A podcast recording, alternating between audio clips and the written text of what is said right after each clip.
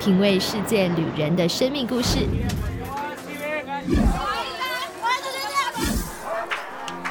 找回记忆中的幸福滋味。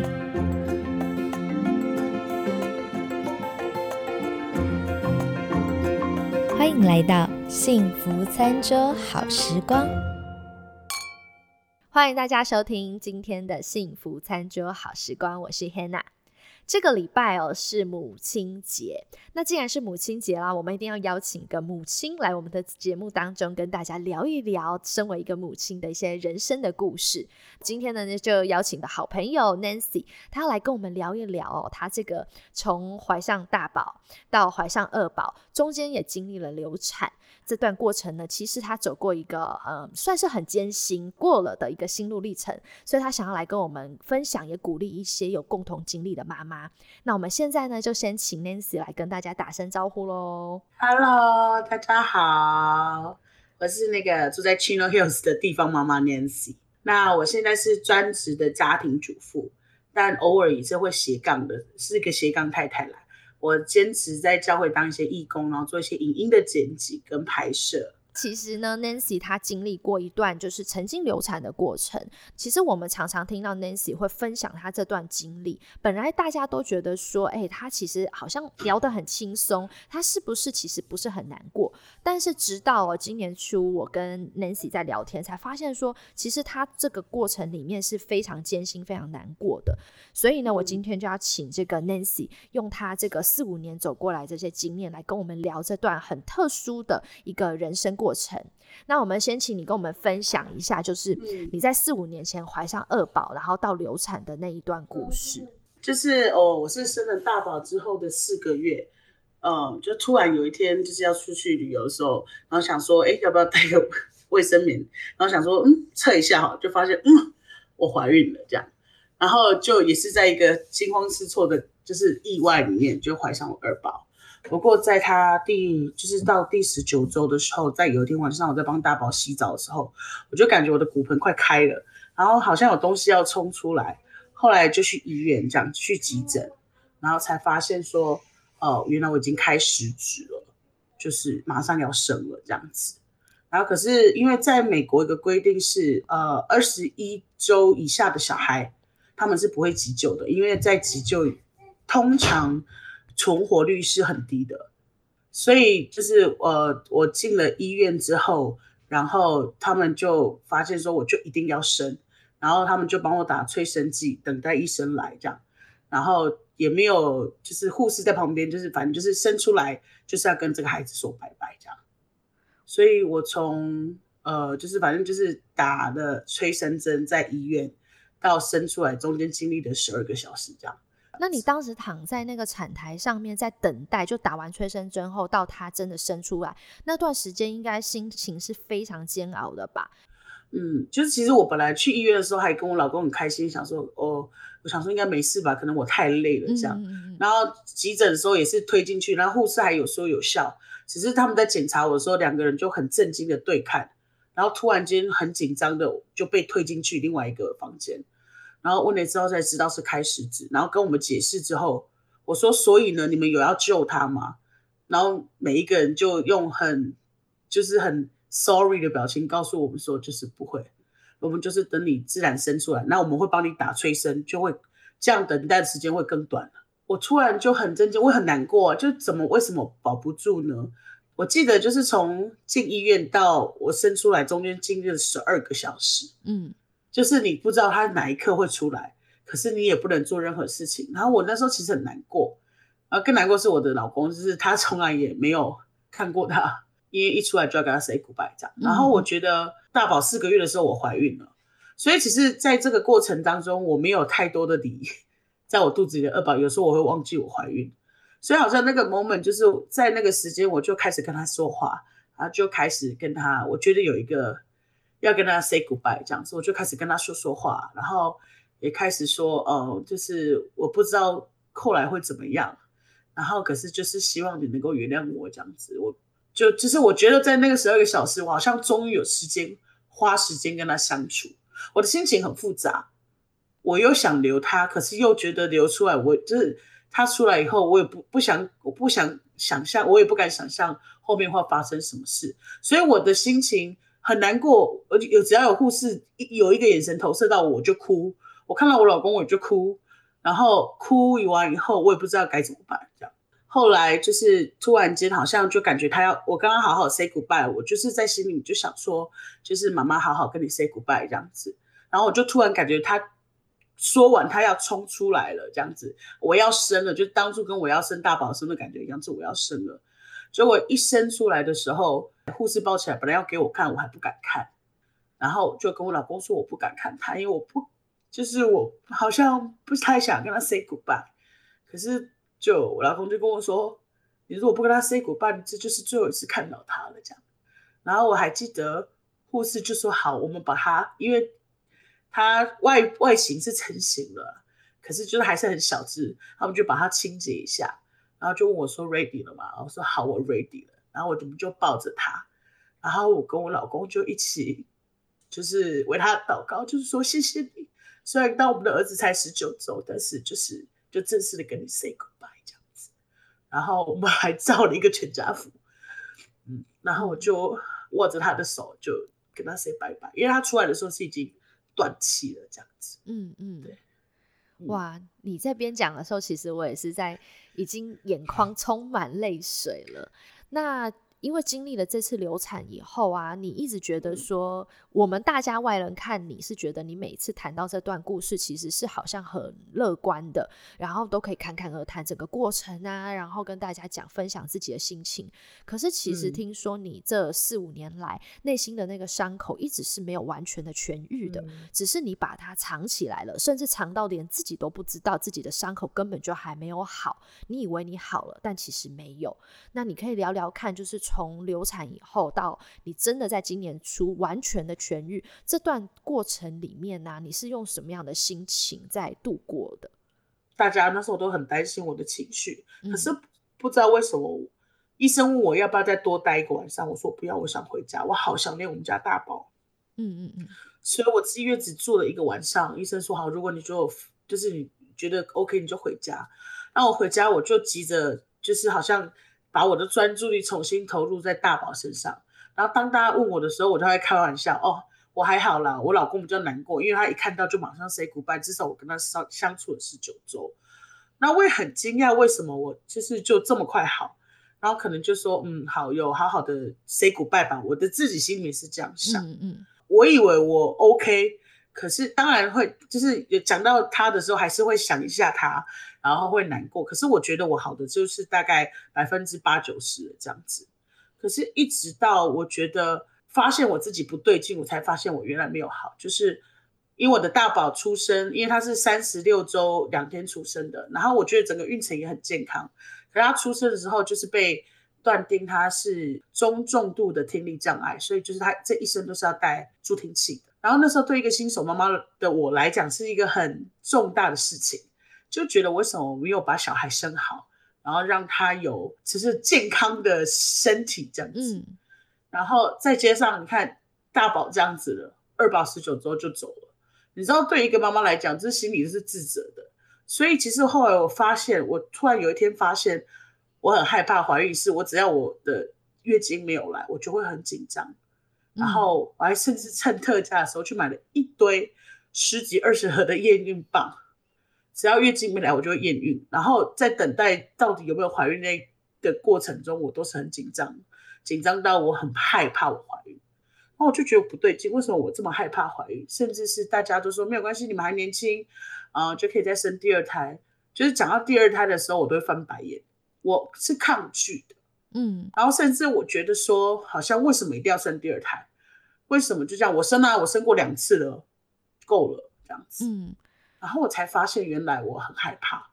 我觉得，甚至是在我个跟老公的关系里面，我我我其实是结婚四个月后怀孕的，生完大宝以后就是怀了二宝。然后我就觉得说，好像我连太太、妈妈这个角色我都无法胜任，就觉得我其实很不适合当一个母亲。嗯。所以在我心里面就常常有这个声音，是说你怎么都没有像别人一样好好的健康生好的小孩，或者是好好的对待你的小孩，你的的跟你这个小孩都跟别人不一样。嗯，你的内心其实是会一直自责自己，说你不是一个好妈妈，你是一个不及格的妈妈，你会这样子自己一直好像在控告你自己。对啊，如果我就说如果有那个妈妈评分表的话，我曾经问过我自己，你觉得你是几分妈妈？我都觉得我就二十分，我只有照顾好我的孩子，他只有好好的活下来，其他我没有像那种会相夫教子，好好的照顾他们，我就觉得我自己没有没有办法，从怀孕的这个过程跟生小孩的过程都没有办法好好给他们一个健康的环境。嗯。好像你把那个伤口藏得很深很深，完全不想让给别人看到，所以那一个一直跟人家说没我没关系我没关系的那个背后，其实因为你自己也想要，好像骗过你自己，就是说我的内心其实是 OK 的，但其实一点都不 OK。谢谢 Nancy 刚才跟我们分享了这段整个非常血淋淋而且很真实的他自己走过这个心情。那中间也一度就是 Nancy 跟我都哽咽了，然后他也哭了。其实真的是一个非常真实的故事。那我们先休息一下哦，进个音乐。等下回来以后，Nancy 要开始跟我们分享他是如何正视然后走出心里的这个伤痛。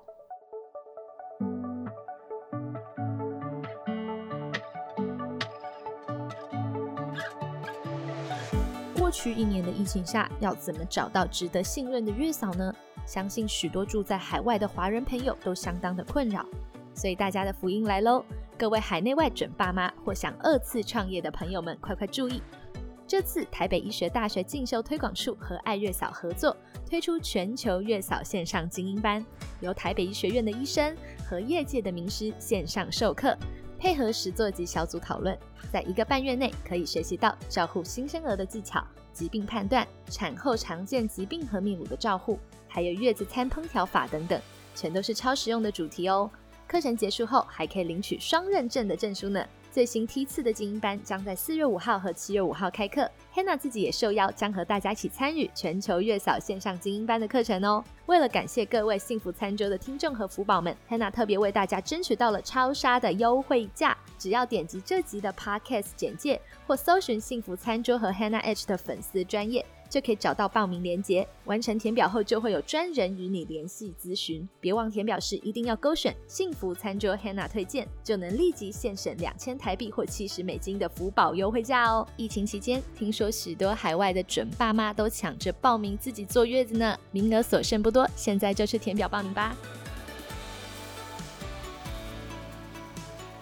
欢迎大家回到第二个单元。刚刚啊，我们第一个单元才在讲到说，Nancy 她是如何度过过去的这四五年，那心里有一个伤口，其实是一直没有好的。那现在就要请 Nancy 来跟我们分享的是说，她如何在今年初开始，好像去面对这个问题，面对自己内心的这个伤痛，然后真正的走出来。呃，我有说嘛，就是我觉得我好像好了，就是刚刚跟他 say goodbye 以后，我就觉得我自己 OK。我就觉得这件事，所以跟别人提的时候，我都觉得我很正常，这样子大家都觉得我好勇敢，这样我也觉得我很勇敢。可是，一直到从去年底开始吧，开始一直不断的有人梦到我怀孕。所以我怀大宝的时候，大概也是有大概七八个人都梦到一样的场景，就是我怀孕这样。然后，然后开始我妈妈、我婆婆就说：“哎，你什么时候要再帮他添个弟弟妹妹？”我就想说，为什么这些人就开始一直在想我要怀孕这件事？然后有一天我就。陪我儿子睡午觉的时候，我就随口问他说：“哎，那你想要弟弟还妹妹呀？”然后他就很认真想了一下，跟我说：“我要弟弟，也要妹妹。”我说：“哈，你两个都要？”他很坚定的跟我说：“妈妈，我要弟弟跟妹妹这样子。”嗯，然后从那个时候起，我就觉得哈，哇，我好像该给他添手足。可是我才发现，其实我很抗拒这件事情。嗯，然后我才发现。是不是最近大家梦到我怀孕，然后再又在说就是要弟那个我儿子是说要弟弟跟妹妹，好像我需要开始面对这件事情了，因为我很抗内心抗拒我，可是我没有明白嘛这样子，嗯，然后我就觉得我好像似乎要开始正视这个问题，那我也那个内心也知道，我如果再不面对跟不正视，我可能他我的儿子就不会有手足，这可能这一辈子就不会再有这样子。然后我就觉得好像开始要去处理了，然后一直到就是今年初，我知道这件事情要被处理，然后我也开始在就是在抽丝剥茧，我自己是为什么我会害怕，然后到底是什么点这样子。直到今年初有一个牧师在为我祷告的时候，然后我觉得上帝就透过他对我说一些话，我就就 long story short，就是上帝透过他透过他在对我说的，就是说过去我觉得自己无法负荷的事情，那些过去曾经发生过让我有不好记忆的事情的，就是这样的事情是不会再重复发生的，叫我不要害怕，然后也叫我不要担心，而且是我可以我有能力去胜任。然后是可以度过的，所以就不要再相信，就是我会在好像同一个点里面再失败、再跌倒。然后那个时候我就很感动，我就觉得说，好像上帝在跟我讲说，因为我很害怕怀孕，我很害怕再回去带小孩，那个好像手足无措，然后就是昏天暗地的那个过程。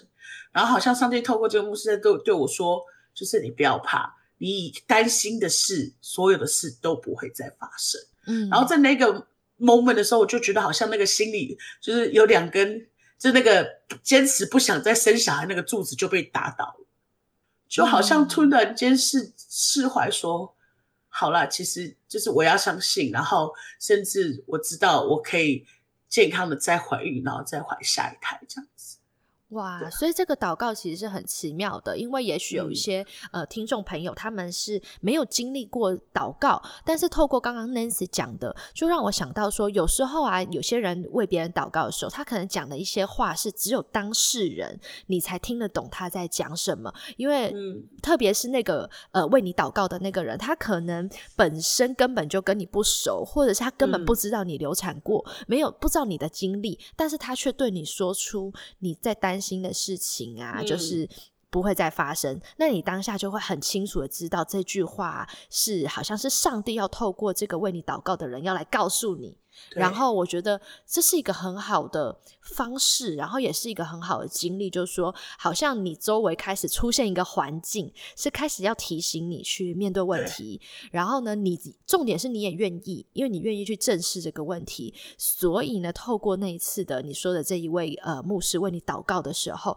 他说的这些话，就是真正的帮助你把心中的那个根深蒂固的那两根柱子，你害怕的那两根柱子和担忧的柱子。把它好像击垮了，你才能重新开始，好像是重新开始一个新的生活。就是在这个过程中，好像就对我说，就是过去的你是一个新手妈妈，你没有经验，可是现在你是一个五年经验的老手妈妈了。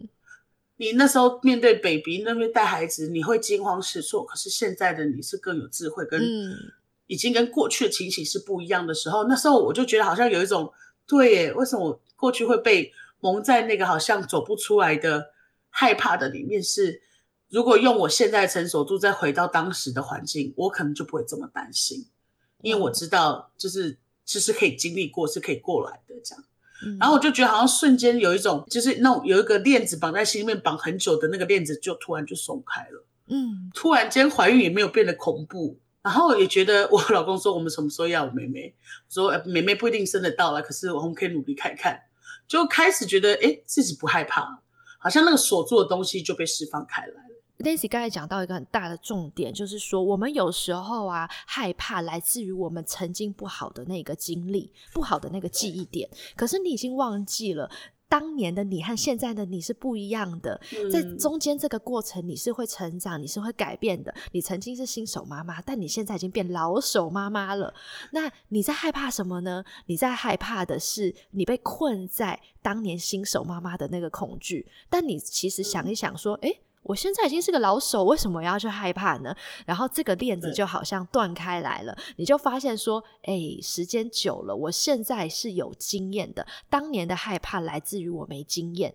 但是我现在有经验了，我不应该再恐惧了，所以其实可以重新勇敢一次了。是啊。那我觉得有一点是蛮想要请教 Nancy 的，因为我其实也认识 Nancy 跟他们家的大宝还有先生。听到大宝有时候会讲说：“我有一个弟弟哦，而且还告诉我们他弟弟的名字。”所以我们就很讶异说：“哎，他们家的人这么坦然呢，竟然让一个这个家里的大宝，因为大宝年纪也很小嘛，就让大宝可以去面对，就是呃生命的逝去这件事情。你们是怎么让你们家的大宝去面对他有一个弟弟这个？”事情，然后呢，是怎么去面对？就是好像他的弟弟的离开。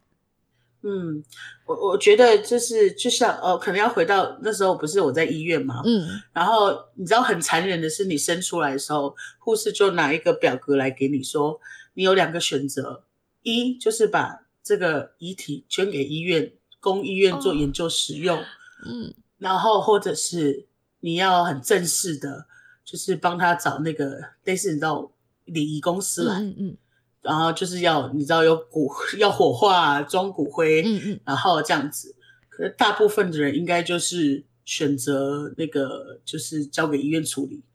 可是那时候我跟我老公就决定不行，虽然他才十九周，但是他还是我们家的一份子。然后呢，我们那时候也取了名字嘛，因为我们家小孩就是用 A B C 的开头，我大宝是 A 开头，然后这个这个老二儿子就是 Byron 就是 B 开头。嗯，然后我们就真的很正式的花了钱，然后就请礼仪公司把他接走，然后我老公还去看骨灰坛哦，然后就还火化这样，然后他就我们选了一个很可爱的爱心的骨灰坛，这样。上面还刻了他的名字的 initial，就是 Byron Lee 这样子，就写 BL 这样子，就放在我们家里面。然后我们其实一直很想要把它放到那个骨灰坛。就是你知道灵骨塔里面，可是一直没有时间，他就放在我们家里一个某个角落。然后当孩子大了，有一天他就问这是谁，然后我记得我跟我我跟我老公就跟他很正式讲这是弟弟。他说弟弟怎么在里面？他说弟弟因为 出生了，然后他因为他太可爱了，上帝还想要 接他上去，所以他的时间到了，他就先去上帝的旁边。那他的他就是在这里面这样。然后他，我就告诉，我们就告诉他叫什么名字，所以他就会，我上黑那也看过，他就 因为骨灰坛就放在我们家一个那个 fireplace 上面这样，然后他看到人就会举起来说：“哎，这我弟弟。” 就是变得很温馨，逢人就介绍：“这是我弟弟哦，他住在这里面。”他们家人就吓死说：“哎呦，你拿了什么？”我说：“哦，骨灰坛啊。”可能在台湾会崩溃，怎么把骨灰坛乱拿？可是就是我们觉得它就是一个装饰品，就放在我们的家里面，然后它也没有很恐怖，不是像那种台湾的那种看起来像骨灰坛的骨灰坛啊这样子。然后我觉得他现在还没有意识到生死的问题。然后我们是觉得说，虽然他只有十九周，就是我我老公我们就讲嘛，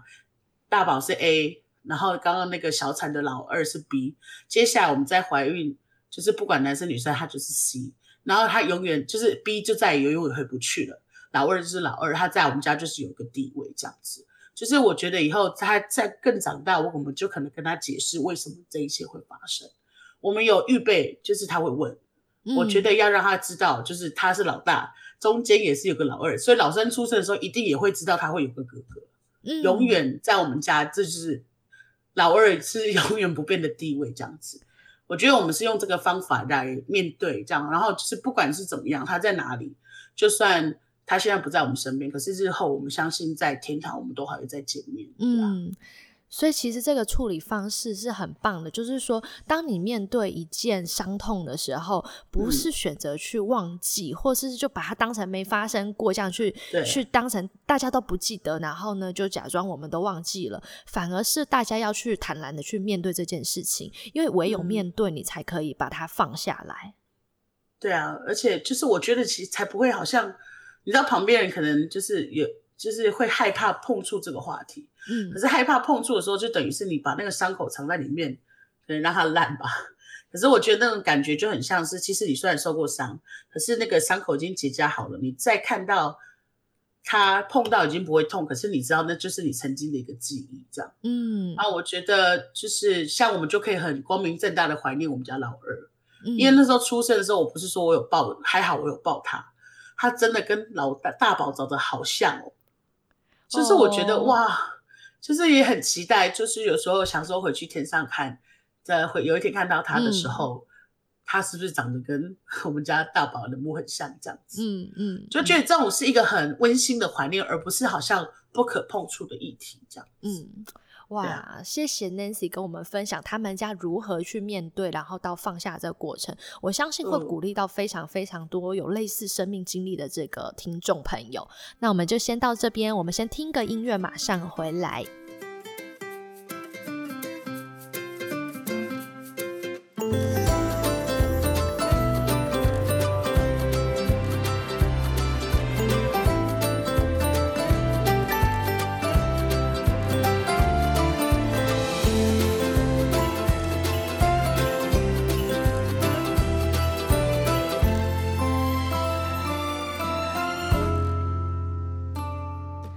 大家回到幸福餐桌。就说刚刚已经讲完，就是他从这个流产，然后呢，到他自己如何去释放、去放下这个伤痛的过程。那其实我有一个问题啊，刚刚在第二个单元一直很想问 Nancy，只是我们刚刚进了一下音乐，所以我现在我想要问 Nancy 一下，就是说，如果回到啊，就是那一天，就是说你躺在产台上的那一天。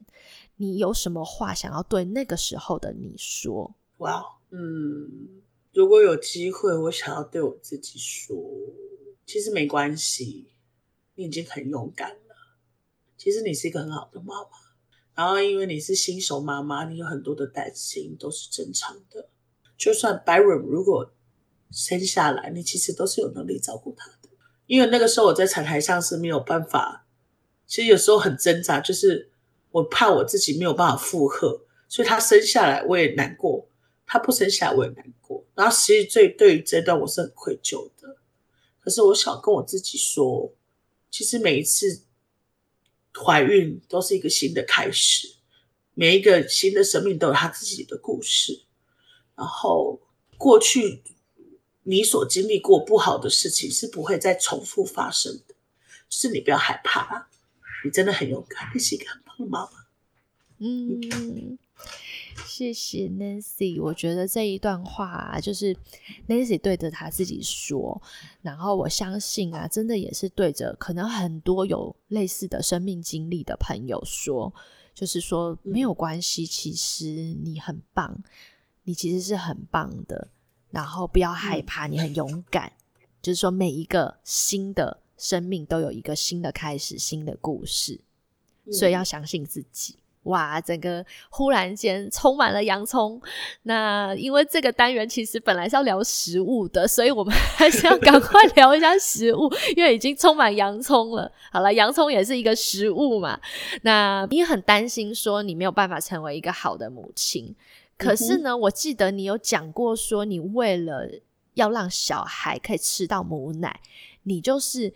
只要人家说什么会发奶，你就吃，甚至吃那个自己最讨厌的酒酿汤圆都吃到吐，还在吃。所以其实光这一点，你就会想说：哇，母爱其实很伟大，怎么还会觉得自己是一个不及格的妈妈呢？你知道怀孕的时候，妈妈都会做很多 research 嘛。然后当然，像我生的那个生产那医院，就是提倡要喂母奶的医院。嗯，所以你知道大部分的。大部分人都跟我讲说，你一定要喂母奶，然后你就是只要亲自喂，你知道这样，你知道身体是很天然的，宝宝有吸，你就会有奶。可是其实我就不知道为什么，我就是没有那么多的奶，然后儿子也不太吸，然后就好像妈妈就会指责，就是看着别人同情的妈妈或者是谁谁谁，他们奶多到都要冰起来，然后我就觉得我好像没有办法有能力。给我的孩子有好的，你知道，你知道母奶是营养的这样子，就有医生跟我讲说，是喝配方奶也是可以啦。可是你知道，妈妈就有一种使命感，要给他喝母奶，我一定要让他喝到。对，然后有人妈妈喂到一岁什么的，然后我就说好啦，至少让我至少三个月、半年、一年吧，这样子。可是我那个时候在坐月子的时候，就是我真的就很难追上我儿子的奶量，然后我就问月嫂怎么样才可以发奶，然后就说吃麻油鸡啦，然后吃什么什么什么，要喝发奶茶啦，然后我的月嫂跟我说，哦，吃酒酿汤圆是最有效的，因为就是酒酿跟汤圆都是糯米的这个东西是可以发奶的。然后其实我很晴天霹雳，是我不喜欢喝酒，然后我最讨厌的东西就是酒酿。我那时候就没有办法，然后我就跟月嫂说：“好吧，只要能够可以发奶，我每天呢吃的汤汤水水，这只有一个目的。”月嫂问我说：“你想吃什么？”我说：“什么东西对我可以发奶的，你就什么都给我，我真的会乖乖吃。”他说：“每天我都要吃一大碗的酒酿汤圆。”我真的是吃下去都很想吐，可是我就把它吃完，我就觉得吃下去、咬下去、吞下去，我儿子就有奶了这样。但是呢，事实证明 也没有奶啊，没有奶就是没有奶。后来我就会发现，哦，我去我妈，我妈也喂我，我后来只喂了三个月。我妈说不要相信那个东西，就是你要去问你妈妈，你妈妈有没有奶，你就有没有奶。我妈没有奶，这怎样，我也就是没有奶。所以可能也是体质，就是有些人的体质也许就是。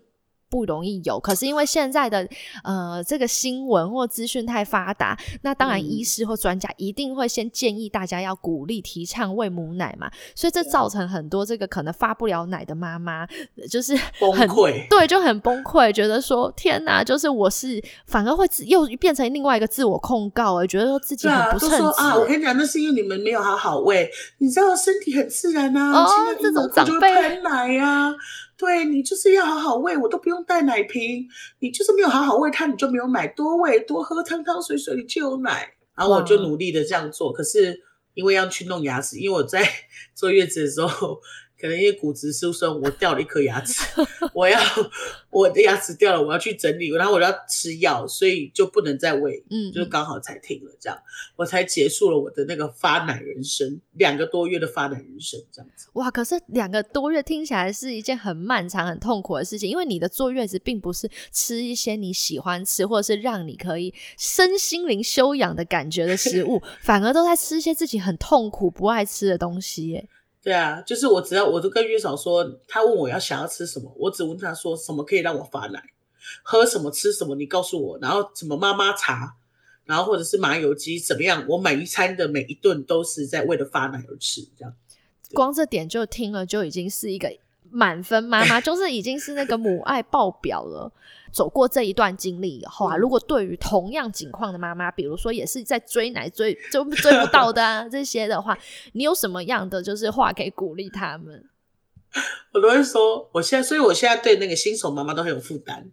我都会去坐月，因为你知道坐月子的时候，大家都会先关心啊小朋友长怎么样，我都会去关心妈妈，我都跟她说不要有那个母奶迷思。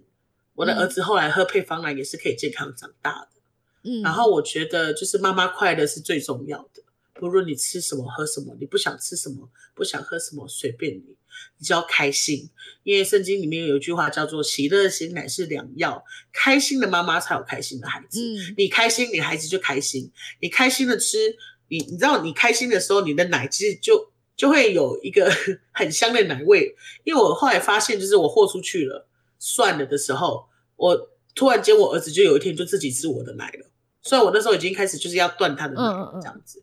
可是就发现哎，他吃的也很香，所以好像很多时候是我自己纠结在那边的，就是我觉得就想跟这个妈妈讲说，不要逼死自己，你开心就好，真的。虽然说有一些有长辈的建议或是什么样才会对你的孩子最好，可是我觉得最好的就是你开心，你的孩子真的就会开心。嗯，然后吃好睡好。然后吃一些让自己 comfort food，当然不是说很夸张嘛，就比如说喝酒喝到醉啦，或者没有，不是对对，有些人有些妈妈可能是想要喝醉的那个 comfort food，可是我觉得是正常的里面，我觉得让你自己不用刻意的逼迫自己，可是我觉得妈妈要吃得好，睡得好，保持心情开心，自然而然你可能就会有奶，可能自然而然你的心理层面，你这宝宝很敏感哦，我记得我那个时候，我只要一难过，我一觉得没有奶，我儿子就开始哭。哦，可是我开心的时候，他就开心，很奇妙，我都觉得他会感觉得到我的心情。到现在也是，我真的是心情低落，我不用哭，他就觉得妈妈你怎么了？这样，嗯，这个我开心，他也不对啊。然后我开心，他也莫名其妙笑到不行。是我觉得，就是妈妈的心情会深深的影响到小孩子这样。这点倒是我们周围的朋友都可以做见证，因为呢，Nancy 家的儿子是真的是出了名的，在小孩子里面就是超级开心、超级嗨，每一个去他家的人他都超级开心，一直要跟你介绍他自己的家。对啊，所以这点倒是真的，就是说有一个好的心情，其实才是真正的最好的食材。好了，那我们第三个单元就先到这边休息一下。等一下节目回来呢，Nancy 要跟我们介绍一个挑嘴儿子都爱的小餐包美食哦。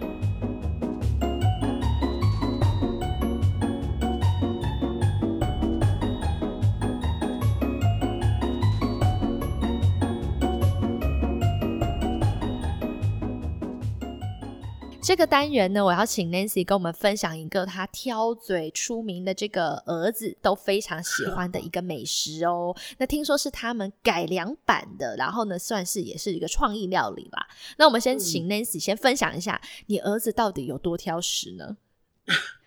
我儿子哦，自从会走路以后，走因为走路以前我做食物，你我做什么，我是他阿基师，我做什么他都吃。可是好像走路以后，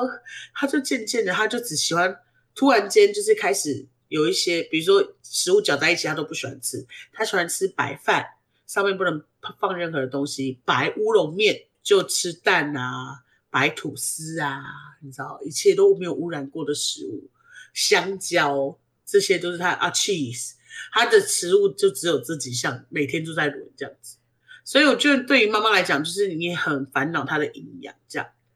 然后有一天就是好像我们去去点外卖，就发现那个一个你知道港式餐厅会卖一个港式鸡蛋三明治，嗯，港式餐蛋包，餐蛋包对，餐蛋包是里面餐蛋那个餐是午餐肉，然后我们是点的那个鸡蛋的，就鸡蛋三明治。然后他一个人就把那一大份的那个三明治吃个精光，跟我说还要。他就是那，就是就觉得我就是很神奇，说你到底为什么这么喜欢吃？然后屡试不爽。我又本来想说，只有他那一天是饿了，可是只要是遇到这个，他就会很爱吃。我觉得那妈妈就激起妈妈想说，你到底是喜欢吃什么？然后我就去研究，就是港式那个餐蛋包里面，它的那个吐司都是用奶油先煎过的。嗯，所以就有一个很特别的香味，我就想说那个吐司怎么跟我平常吐司不一样？后来就是用吐司，或是买那个我儿子很喜欢吃的哈威夷肉夏威夷的小餐包，就是甜甜的小餐包。对对对对对，嗯，因为那个比较小，因为吐司有时候太大片，然后你知道小朋友要容易吃嘛。然后有一天我就变化一下，我就用那个小餐包，然后想说那个就弄奶油煎一下给他吃，他突然很喜欢说妈妈我喜欢这个。然后我就突发奇想改良一下那个餐蛋三明治，所以我就用涂奶油煎的餐包，以后再用奶油煎的鸡蛋，然后放 cheese 夹给我儿子吃，我儿子就突然间吃吃个精光，然后他就说妈还会指定说妈妈我要再吃，所以就是我就觉得哇，然后我们就还一起取名说这是因为他的小名叫 Lem 嘛，这叫 Lem 包。他的特质包，所以从这种小事细节上都可以看到，说妈妈的快乐其实很简单诶，真的就是小孩子愿意好好的吃饭，这对妈妈来讲，搞不好就是那天最快乐的事情了。对啊，就是看他吃的开心，我觉得就是妈妈有在追求，就是你知道，也不是做。做很好吃，就是多大的菜，可是只要是你的小孩喜欢，你满意啊，你就觉得很满足，就觉得自己很很厉害，跟阿基师一样这样。然后 就是要满足我儿子的胃很难，可是我就觉得像这个餐包是。其中一个我觉得会找回妈妈自信心的一个餐包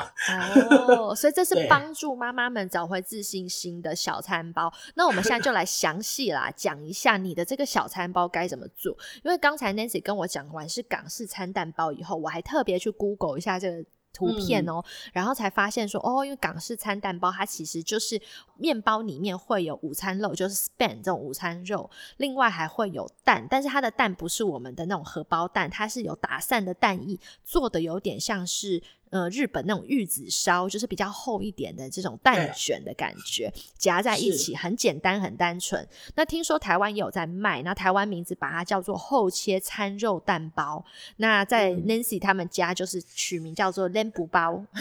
对，是他专属的包。对，所以我们就请 Nancy 来跟我们讲一下，就是说这种又简单，小孩接受度又很高的，让妈妈找回自信的小餐包要怎么做？我们先来讲材料，就是准备哪一些食材。哦，你可以用普通的吐司，就是你们喜欢吃的面包。那我们家都是用那个买那个夏威夷小餐包，它就是一个一个的，因为它的比较小，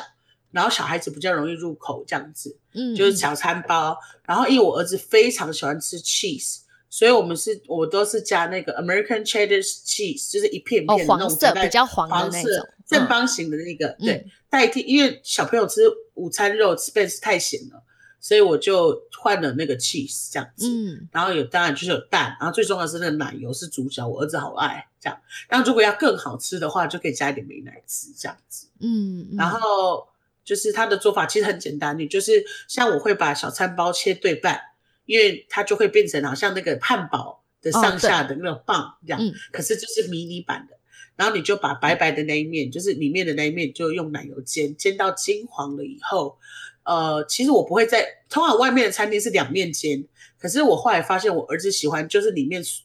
内酥外软，他喜欢这个 texture。哦，就所以我的外面就不煎，外面就是是软软，它原本的口味，蓬蓬的餐包，然后只有夹层，中间夹层是脆脆，就会有一点对脆脆的这样子。然后煎蛋的时候用奶油煎，它就会有时候可能你就打散煎煎它，然后你可以加一点水，嗯，就是在打散的过程中，你知道打蛋液的过程中加一点点水，它就会变成很像 puffy puffy 泡泡的，嗯，就是比较厚一点的这样。然后用那个就像煎玉子烧，或者是其实就煎一个熟的。荷包蛋这样子，嗯，然后就再夹 cheese，我的 cheese 还会上下层的，因为那一大片是正方形，一个包放不了那么多，我会对折